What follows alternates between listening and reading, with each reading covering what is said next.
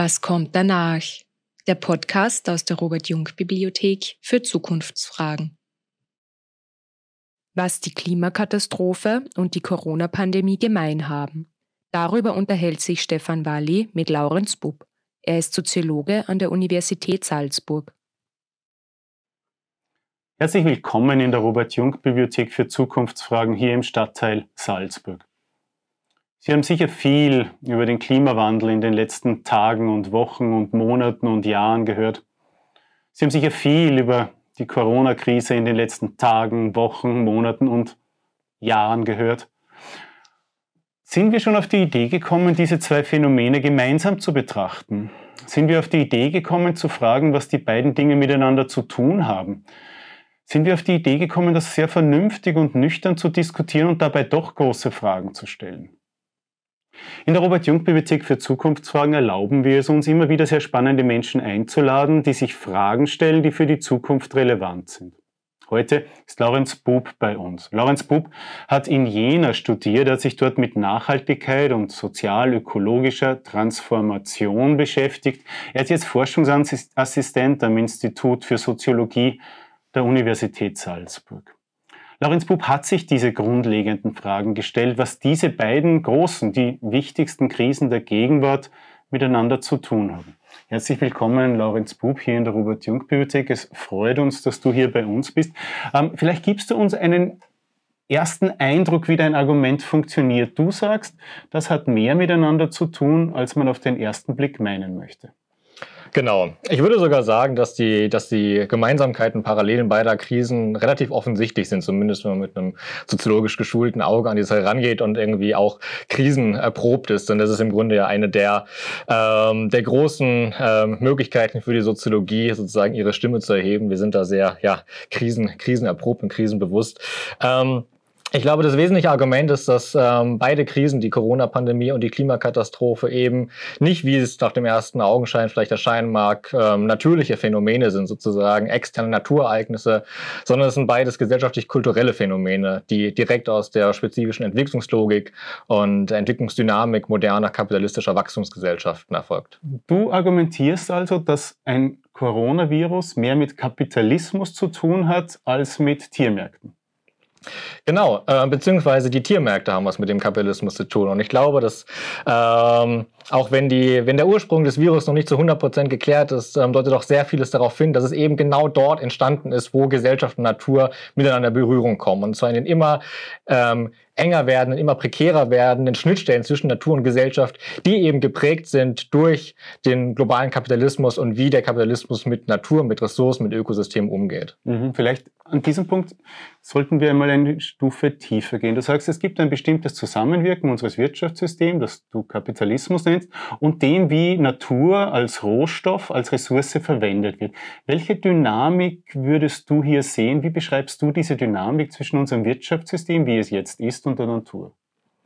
Gut, also ähm, es gibt dann den Begriff des sozialen Metabolismus, der im Grunde noch auf Karl Marx zurückgeht. Und der beschreibt hier eben spezifische Austauschverhältnisse zwischen modernen Gesellschaften und ihrer natürlichen Umwelt.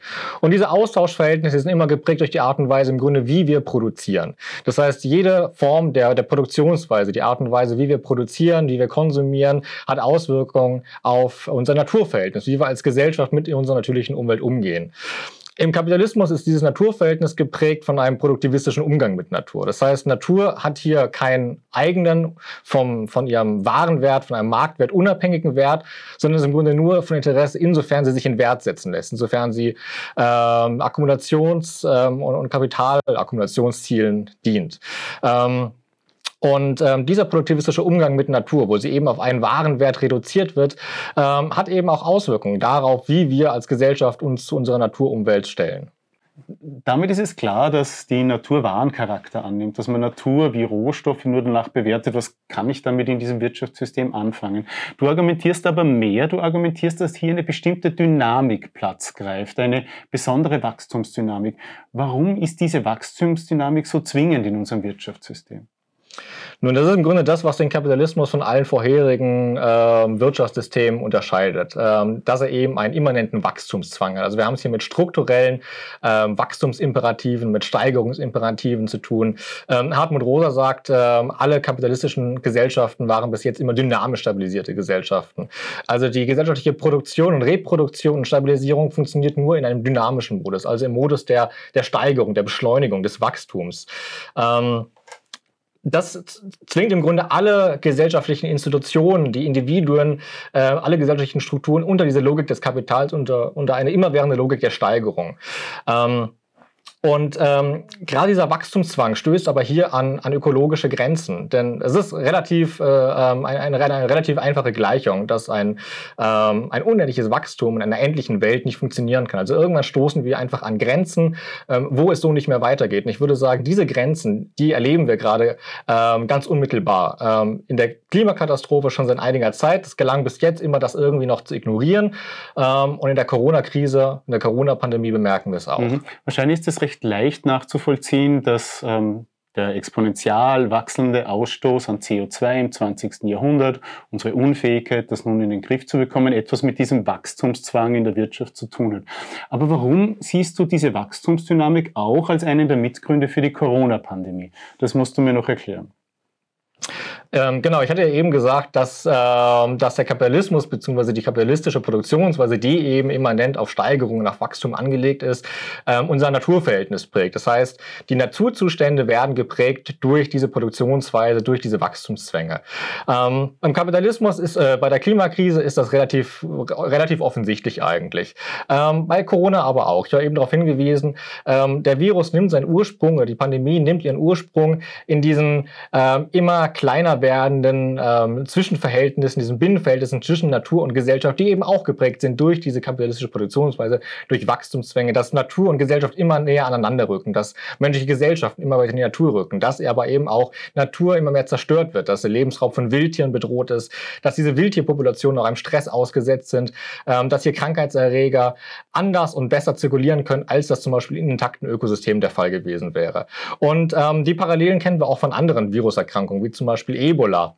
Ähm, es gibt auch zahlreiche Studien ähm, von, von Tropenmedizinerinnen, die eben genau vor solchen Entwicklungen gewarnt haben. Also gesagt haben, ähm, wir haben es hier mit Zuständen zu tun, äh, mit Naturzuständen, die geprägt sind von gesellschaftlichen, ökonomischen Aktivitäten, die zunehmend prekär sind und die zunehmend die, das, das Risiko vom Auftreten solcher Viruserkrankungen erhöhen. Mhm. Dein Argument ist dann im nächsten Schritt, dass es nicht nur den gleichen Grund hat, dass wir durch ein Wachstum in das Klima eingreifen immer stärker, durch das Wachstum in den Naturraum immer stärker eingreifen und das Feedback bekommen, vielleicht in Form eines Viruses. Du sagst jetzt auch, unsere Gesellschaft reagiert auf beides gleich oder ähnlich. Was ist diese ähnliche, gleiche Reaktion auf beide Probleme?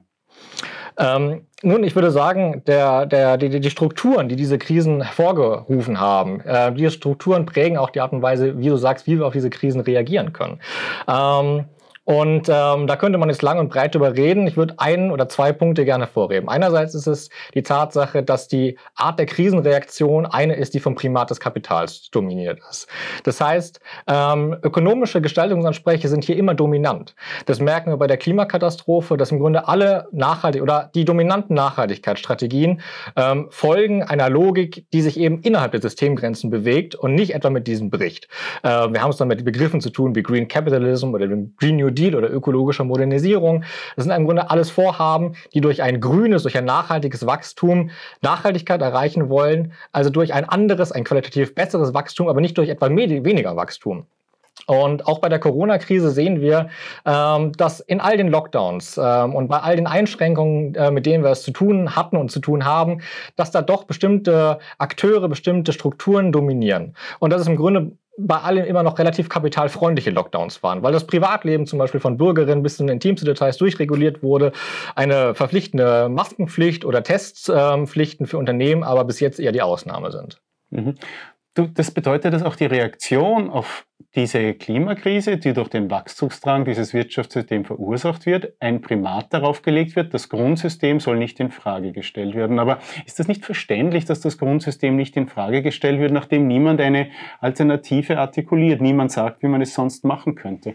Ist es nicht ganz verständlich, dass wir innerhalb der Grenzen dieser Wirtschaftsweise auf Lösungssuche sind? Äh, verständlich ist das auf jeden Fall, denn ein Entwicklungsmodell, was sich über 150 Jahre lang etabliert hat, ähm, lässt sich nicht von heute auf morgen über den Haufen werfen und verändern. Also dass das, dass es hier sehr, sehr starke Beharrungskräfte gibt, ähm, dass wir es hier mit Fahrtabhängigkeit zu tun haben, das verwundert nicht. Allein ähm, es gibt dieses, äh, dieses Sprichwort, das, das Change by Design oder Change by Disaster. Ähm, und hier muss man sich doch irgendwann die Frage stellen, ob denn ähm, innerhalb des bewährten Entwicklungsmodells überhaupt ein, ähm, ein tatsächlicher Wandel möglich ist. Ähm, und ja, alle empirischen ähm, Ergebnisse deuten eigentlich darauf hin, dass das eben nicht gelingt. Ähm, bei der Klimakatastrophe wird immer oder bei Nachhaltigkeit immer davon geredet, dass ähm, ja, wie gesagt, dass das ähm, ökologisch ähm, qualitativ hochwertigere Wachstum oder ähm, eine Dematerialisierung der Wirtschaft oder eine Entkoppelung von Wirtschaftswachstum und Ressourcenverbrauch und äh, Emissionsausstoß.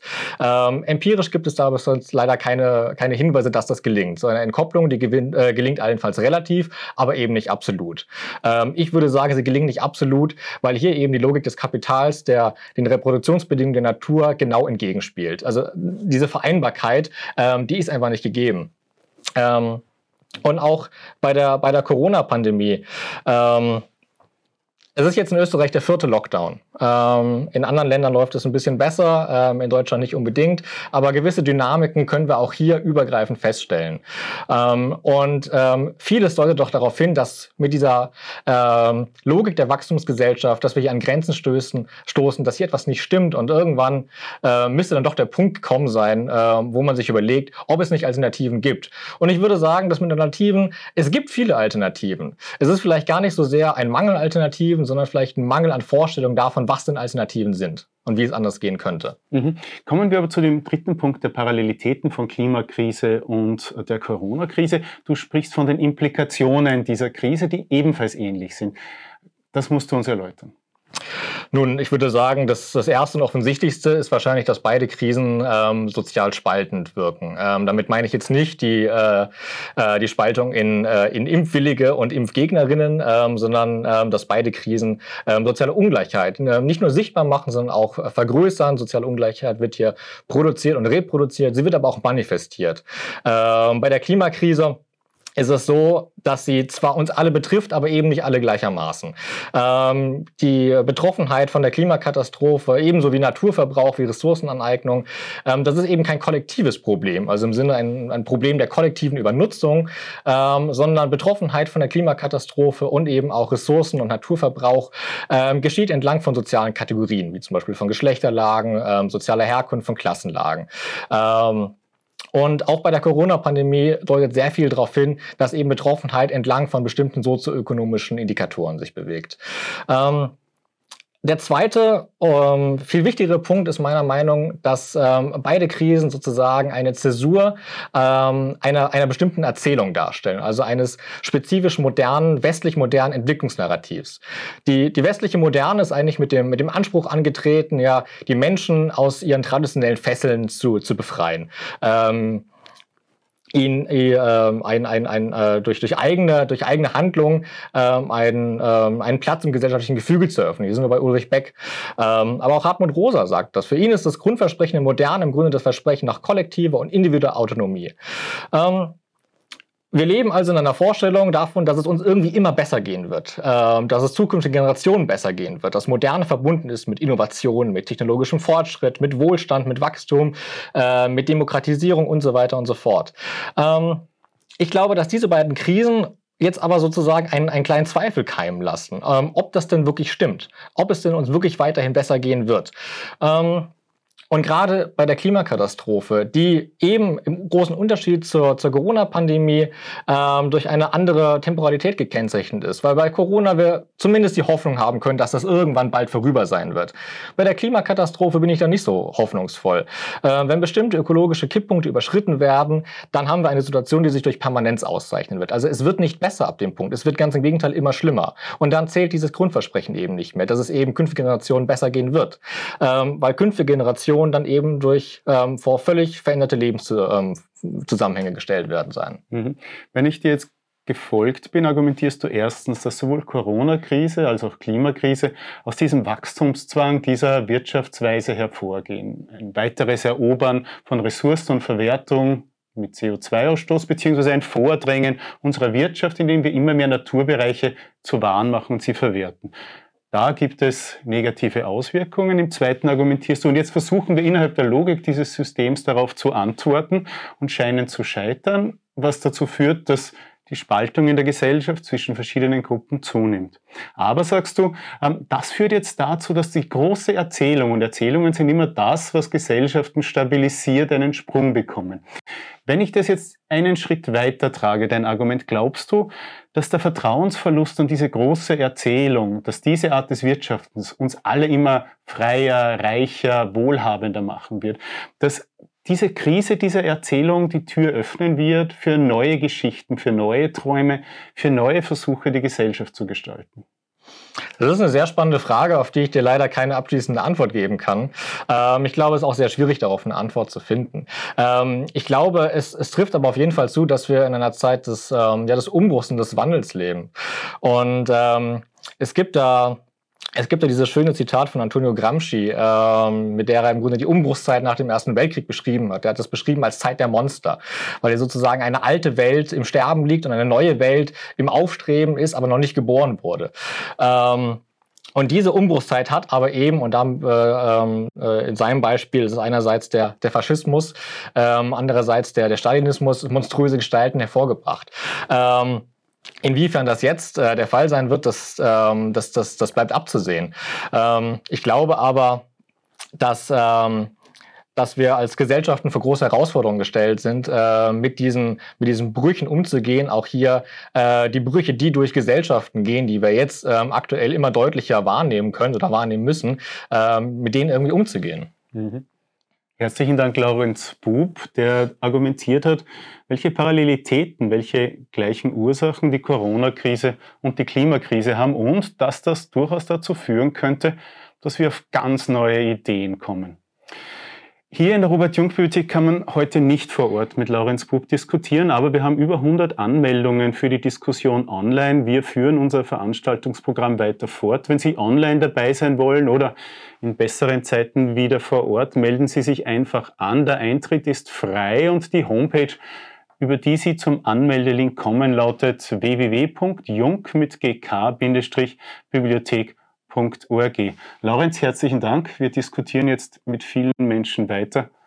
Einen schönen Tag.